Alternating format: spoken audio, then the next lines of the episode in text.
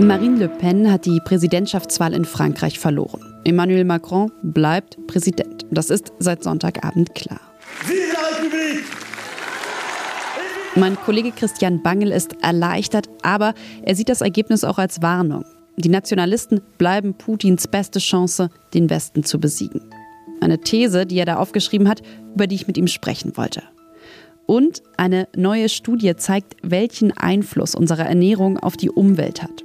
Ob Sie und ich also heute auf die Milch im Kaffee verzichten sollten, das schauen wir uns im zweiten Teil der Folge genauer an. Sie hören Was jetzt, den Nachrichtenpodcast von Zeit Online.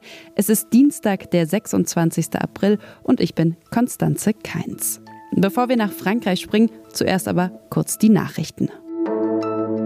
Ich bin Anne Schwed, guten Morgen. Der reichste Mann der Welt, Elon Musk, kauft Twitter. Bisher hatte das soziale Netzwerk das noch verhindern wollen, jetzt hat es aber das Angebot von Musk angenommen. Der legt dafür knapp 44 Milliarden Dollar in Cash hin und Teil des Deals ist außerdem, dass Twitter von der Börse genommen wird. Musk will als neuer Eigentümer vor allem, dass wieder ein stärkerer Fokus auf die Meinungsfreiheit gelegt wird. Er hatte sich an so Vorfällen gestört, wie dass Donald Trump von Twitter verbannt wurde. UN-Generalsekretär Antonio Guterres trifft heute den russischen Präsidenten Wladimir Putin. Russischen Medien zufolge soll es bei den Gesprächen neben dem Krieg in der Ukraine im Allgemeinen vor allem auch um die Lage in der Hafenstadt Mariupol gehen. Da scheitern jeden Tag Versuche, Zivilisten sicher zu evakuieren. Der russische Außenminister Sergei Lavrov warnt unterdessen vor einem dritten Weltkrieg. Die Gefahr dafür sei ernst, real und nicht zu unterschätzen, sagte er in einem Fernsehinterview. Redaktionsschluss für diesen Podcast ist 5 Uhr.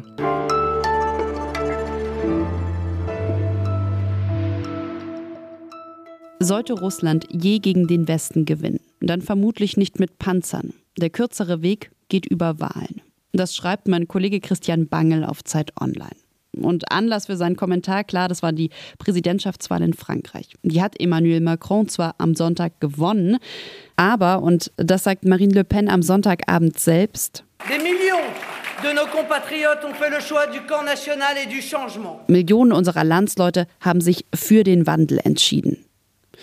Und ja, immerhin 42 Prozent der Französinnen und Franzosen, die haben ja auch für Marine Le Pen gestimmt und damit eben für eine Putin-Anhängerin. Frankreich war deshalb eine Warnung, schreibt Christian Bangel, politischer Autor bei Zeit Online. Und ich wollte von ihm wissen, eine Warnung wovor? Und ob nicht gerade trotzdem eigentlich erstmal Erleichterung angesagt ist. Hallo Christian. Hallo. Ja, in Deutschland und Europa, da haben viele Politikerinnen, viele Politiker Sonntagabend, aber auch gestern noch positiv oder erleichtert eigentlich auf das Wahlergebnis in Frankreich reagiert. Wie siehst du das? Kann man sagen, ja, ist nochmal gut gegangen. Jetzt machen wir so weiter wie vor der Wahl in Frankreich. Ich glaube, dass das Gefühl der Erleichterung auf jeden Fall ein angemessenes ist. Ich empfinde das auch. Dann hätte richtig was schief gehen können. Und das hätte zuallererst viele Menschen in Frankreich selbst auch betroffen. Ich denke da an die von Rassismus betroffenen Menschen. Und das ist auch deswegen, äh, macht es auch ein Gefühl der Erleichterung, weil das auch international und geostrategisch gerade eine erhebliche Relevanz hat. Putin hätte sich nichts Besseres wünschen können als eine Präsidentin Le Pen. Du schreibst in deinem Kommentar ja sogar, ein Sieg von Le Pen wäre der erste Sieg Putins seit Kriegsbeginn gewesen. Wie meinst du das? Genau so. Also wir hätten eine Situation gehabt, in der die Behauptung, der Westen stehe einheitlich gegen Putin ad absurdum geführt worden wäre. Und damit hätte sich halt auch für Putin bestätigt, äh, dass, dass es Sinn macht zu warten einfach. Er muss den Krieg in der Ukraine vielleicht nicht mal militärisch und wirtschaftlich gewinnen. Vielleicht muss er einfach gegen den Westen politisch gewinnen. Und dieser Weg geht über Wahlen. Spricht man Putin da nicht ein bisschen viel Einfluss zu? Also muss man bei solchen Wahlergebnissen jetzt wirklich in erster Linie Angst vor dem russischen Präsidenten haben? Das ist eine ganz vielschichtige Sache, die äh, rechtsextreme Bewegungen in äh, Europa und in den USA. Es gibt ja zum Beispiel auch solche, die Putin in, in, in scharfer Feindschaft gegenüberstehen. Ja, also ich denke da an äh, an Polen beispielsweise, wo die PIS-Regierung ja sozusagen einer der größten Opponenten Putins ist.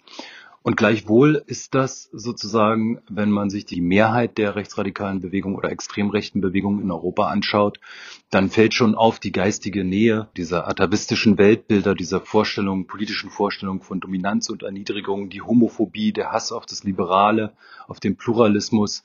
Das sind ideologische Verbindungslinien, die da existieren und wir haben in den USA über vier Jahre schon sehen können, wie sich sowas dann manifestieren kann. So, ja, man kann sozusagen Staaten in Europa und in den USA des Westens einfach lahmlegen in ihrem Verhalten gegenüber den Russen oder schwächen gegenüber Russland, indem man äh, dafür sorgt, dass Putin-freundliche Bewegungen stark bei Wahlen abschneiden. Und ja, das ist, ist exerziert worden von Russland und das ist auch eine Gefahr. Und, so. mhm. und darauf müssen wir einfach achten. Der Rechtsextremismus oder die extreme Rechte in Europa und in den USA ist jetzt eben einfach, hat nochmal eine zusätzliche strategische Dimension bekommen.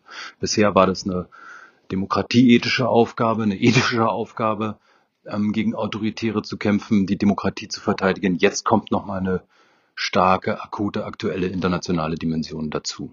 Wie kann das denn gelingen oder was muss sich ändern? Die Hoffnung sind all die, die bisher noch nicht wählen. Und da gibt es wirklich viele. Das haben wir jetzt auch bei der Frankreich-Wahl gesehen. Die Abwesenheit dieser Wählerinnen und Wähler, das hätte ihnen nicht fast, das wissen wir jetzt, aber das hätte ihnen auch sozusagen das Amt kosten können. Und wir sehen jetzt, dass auch das eine strategische Relevanz hat. Wie stärken wir unsere Demokratie? Wie holen wir neue Menschen da rein? Das ist wichtig. Du schreibst, Frankreich war eine Warnung.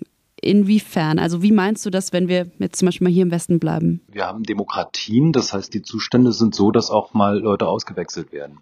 Und äh, auf diesen Prozess versucht ja Russland schon seit Jahren Einfluss zu nehmen. Es gibt Manipulation, es gibt Desinformation, es gibt den Versuch sozusagen, das Vertrauen in den politischen Prozess erodieren zu lassen, die Wahrheit zu untergraben, das Gefühl entstehen zu lassen, es gibt einfach mehrere, ganz viele Wahrheiten, irgendwie alle haben irgendwie recht. Und das ist eben äh, die Toxifizierung unserer politischen Kultur. Das, das, das, das müssen wir bremsen.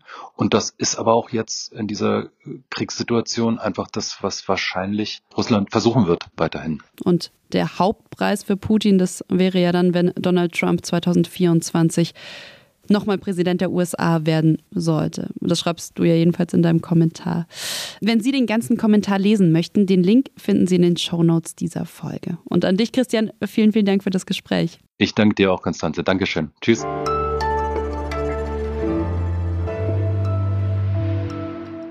Und sonst so?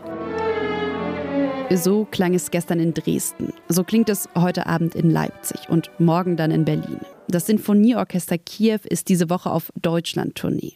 Denn die Stimme der Ukraine muss auf der ganzen Welt gehört werden. Das ist die Botschaft des Orchesters. Und die Männer, die Musiker, haben dafür extra eine Sondergenehmigung der ukrainischen Regierung bekommen, dass sie nämlich das Land für die Konzerte verlassen dürfen, müssen dann in ihre Heimat zurückkehren, sobald die Tournee endet. Die Auftritte des Orchesters seien für ihn eine kulturelle Mission, sagt einer der Geiger gegenüber der Presseagentur AFP.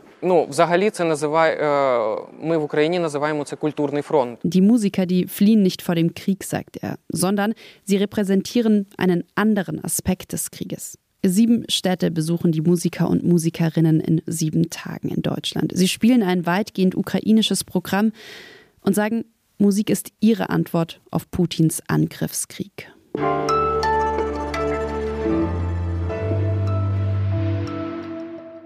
Eine vegane Ernährung schont Umwelt und Klima. Ich weiß und trotzdem stand vor mir heute Morgen ein Müsli mit Joghurt, ein Kaffee mit Milch, Kuhmilch.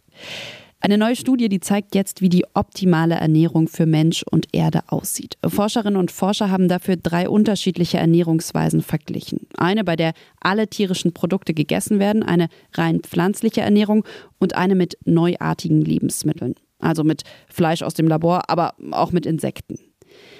Welche schnitt am besten ab? Claudia Valentin aus dem Zeit Online Wissensressort hat sich die Studie genauer angeschaut. Hi Claudia. Hallo Konstanze. Vielleicht erstmal vorab, wenn wir darüber sprechen, dass man eben durch Ernährung die Umwelt oder das Klima schützen kann, glaube ich, ist es total wichtig, erstmal klarzustellen, wie groß ist denn der Einfluss, den unsere Ernährung überhaupt auf die Umwelt hat? Ja, tatsächlich sehr groß. Also die Produktion von Lebensmitteln verursacht weltweit etwa ein Drittel der Treibhausgase.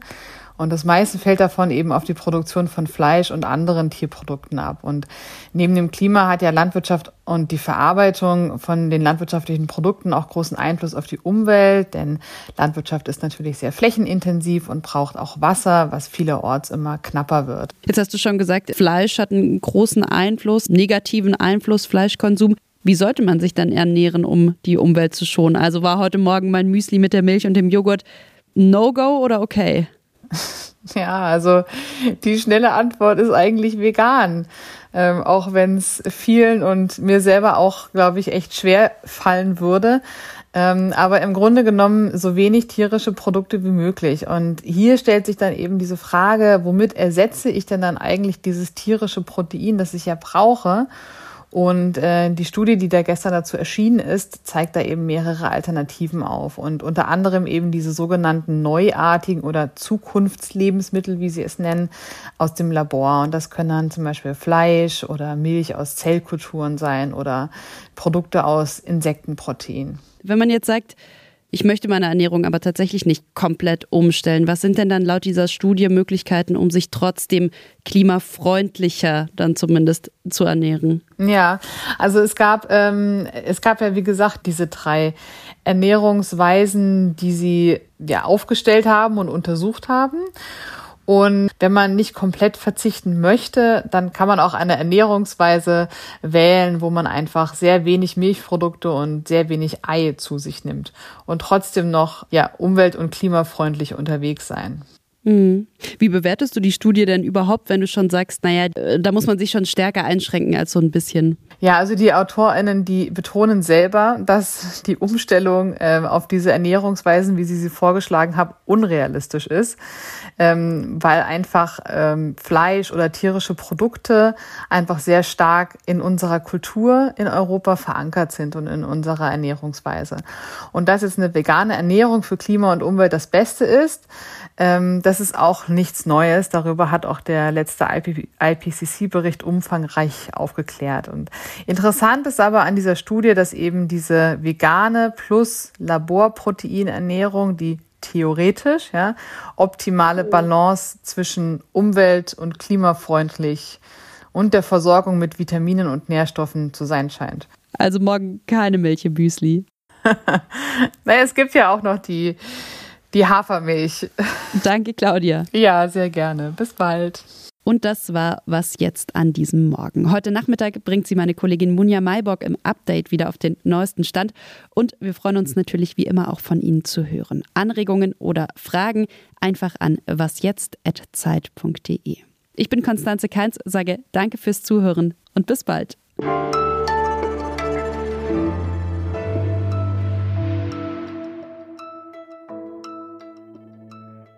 Würdest du denn Insekten essen? Ich kann mir das nicht vorstellen, ehrlich gesagt. Ich habe mir einmal im Flugzeug so einen Insektenriegel gekauft und ich habe ihn den ganzen Urlaub über nicht angefasst irgendwie. Ich weiß auch nicht. Vielleicht mal meine Kinder. Ach naja, man gewöhnt sich ja an vieles und ähm, wer weiß, äh, in der aktuellen Situation, man friert ja auch für den Frieden, vielleicht esse ich auch Insekten fürs Klima.